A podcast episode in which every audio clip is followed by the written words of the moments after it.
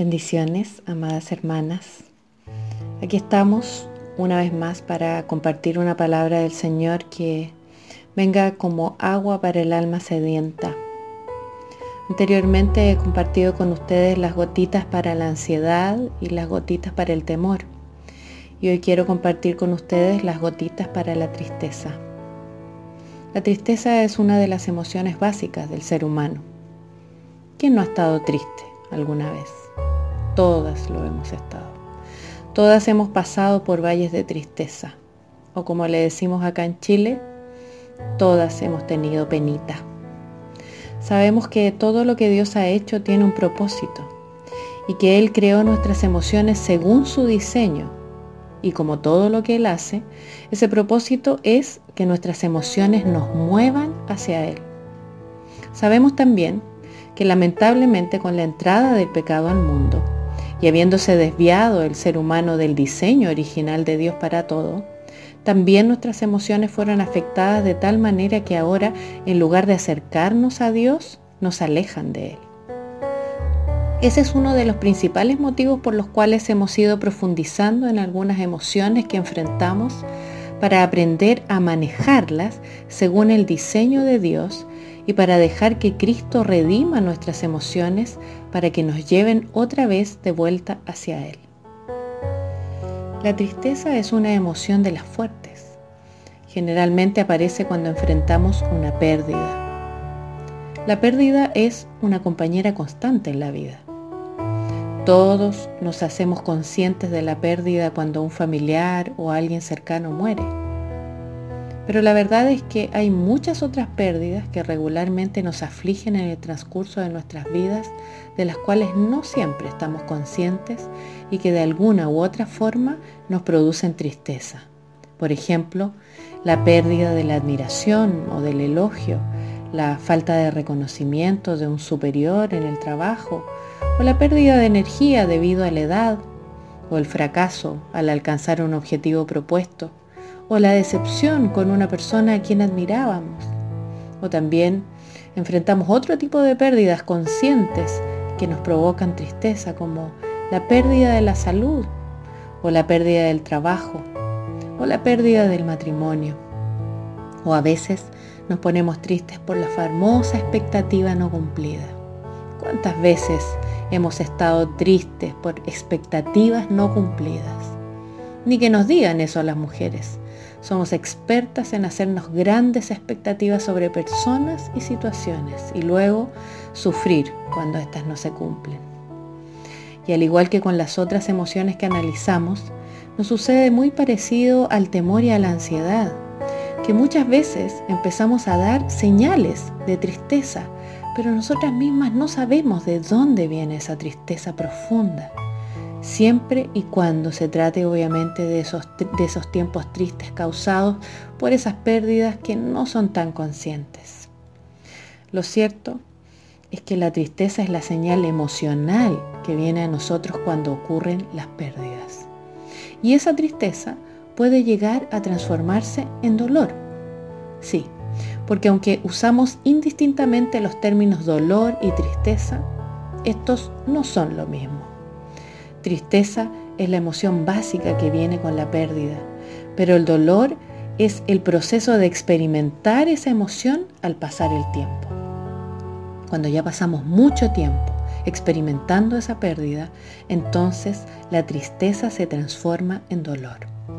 Y el dolor puede conllevar una gran variedad de otras emociones. A este proceso de dolor por la pérdida se le llama duelo. El duelo describe las dinámicas externas e internas que atravesamos al responder a las pérdidas. A veces el dolor es tan intenso en nuestra alma que ella se abate y nos es imposible levantar la vista para ver lo que Dios desea que veamos. Pero Cristo desea redimir nuestras emociones y quiere que la tristeza también nos lleve a Él. El ministerio del Espíritu Santo es el de animarnos y levantarnos. ¿Sabías eso? antes de que Jesús subiera al cielo, le dijo a sus discípulos allí en Juan 14, 16, y yo rogaré al Padre y os dará otro consolador, para que esté con vosotros para siempre. La palabra griega de la cual viene la palabra consolador se traduce en este versículo como paracletos, que significa el que está llamado a estar a nuestro lado, o sea, el que viene en nuestro auxilio. Esto quiere decir que el Espíritu Santo es nuestro consolador y que está a nuestro lado para alentarnos, edificarnos y exhortarnos principalmente en tiempos de tristeza. Nuestro Dios es un Dios de consuelo. La Biblia dice allí en 2 de Corintios 1, 3, 4, bendito sea el Dios y Padre de nuestro Señor Jesucristo, Padre de misericordias y Dios de toda consolación, el cual nos consuela en todas nuestras tribulaciones. Él es el Dios de toda consolación y su objetivo es que el dolor y el duelo nos lleven como un vehículo a buscar y a experimentar su consuelo. Pero sabemos que el viaje de la pérdida al consuelo no es un viaje fácil ni corto y muchos se pierden en el camino. Además, ese proceso es diferente en cada persona. Pasar por ese proceso por lo menos implica pasar por tres etapas la primera etapa es que nos permitamos reconocer la pérdida y sentir la tristeza que la acompaña. Ese paso a veces es complicado de dar, principalmente si se trata de una pérdida de la cual no estamos conscientes. Y aun si lo llegamos a estar, a veces no nos permitimos sentir la tristeza que acompaña esa pérdida. Pensamos que la tristeza es pecado y por eso negamos la emoción pero la tristeza fue dada por Dios. Sin embargo, fue dada como un vehículo para movernos hacia Él, no como un estilo de vida, ni como un estado permanente. Su propósito es llevarnos a Él en busca del verdadero consuelo. En este punto, me gustaría hacer un alto para destacar que ese es siempre el propósito de las emociones creadas por Dios en nuestra vida, llevarnos a Él. El temor nos lleva a buscarlo a Él como refugio y fortaleza. La ansiedad nos lleva a descansar en Él y hallar paz. La tristeza nos lleva a buscar en Él consuelo y sanidad para el alma. Qué hermoso plan tenía el Señor para nuestras emociones. El plan era conectarnos a Él, que estuviéramos más unidos a Él, que cada paso de nuestra vida nos acercara a Él más y más. Sin embargo, nos cuesta asumir la tristeza como aliada para acercarnos a Dios.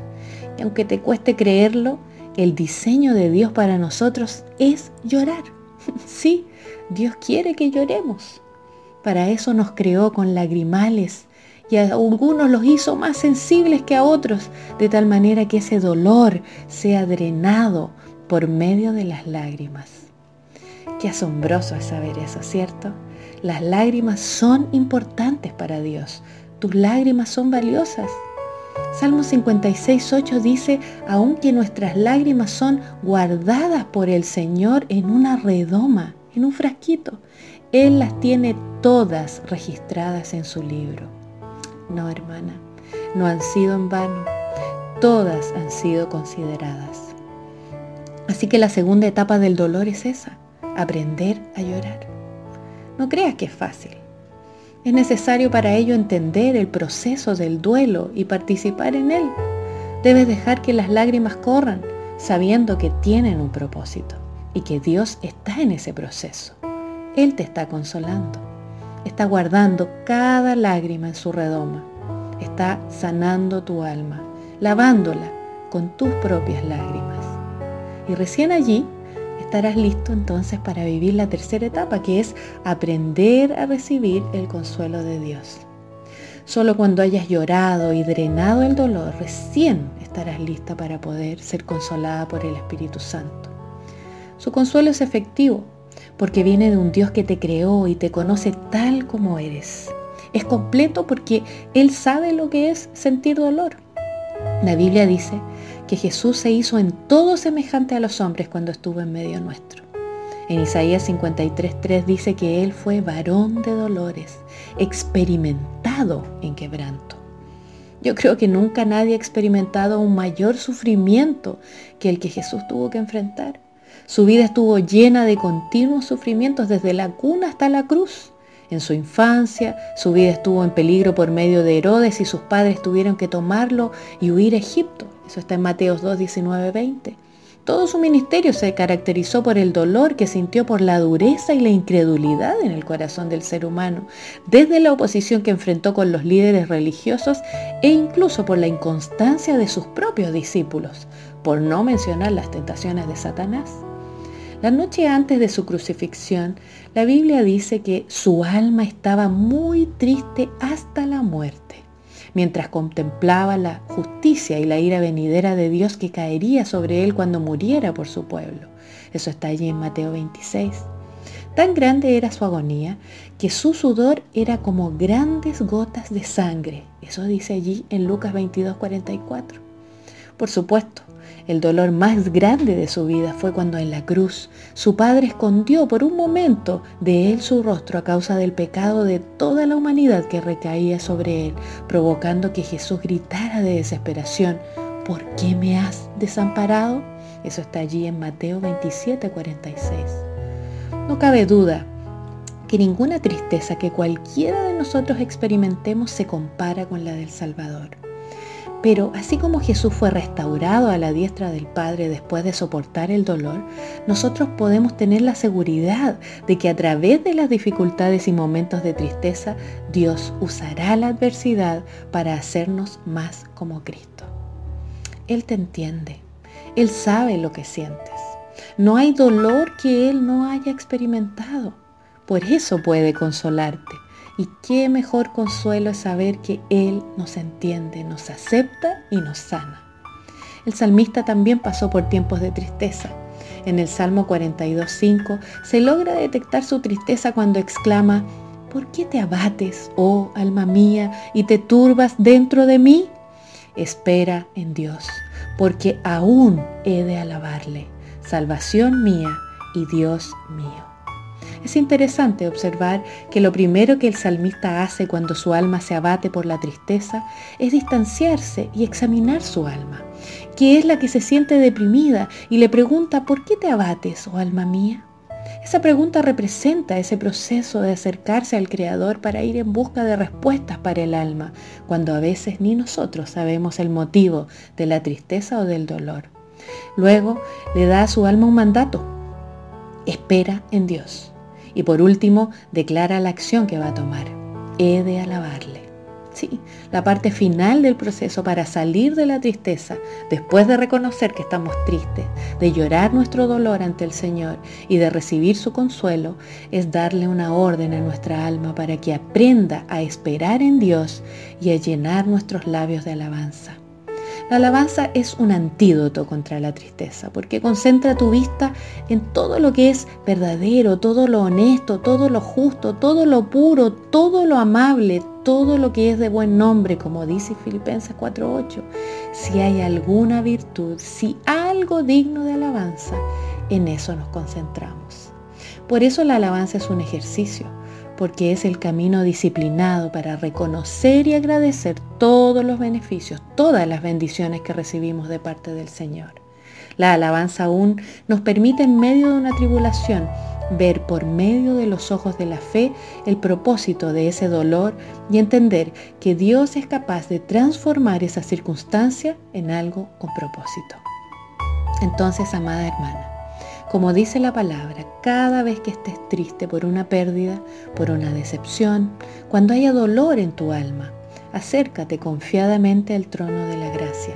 Acércate a tu Señor en busca del consuelo que necesitas. Él te sanará. Él se llevará tu dolor y te consolará dando paz a tu alma abatida. Oremos.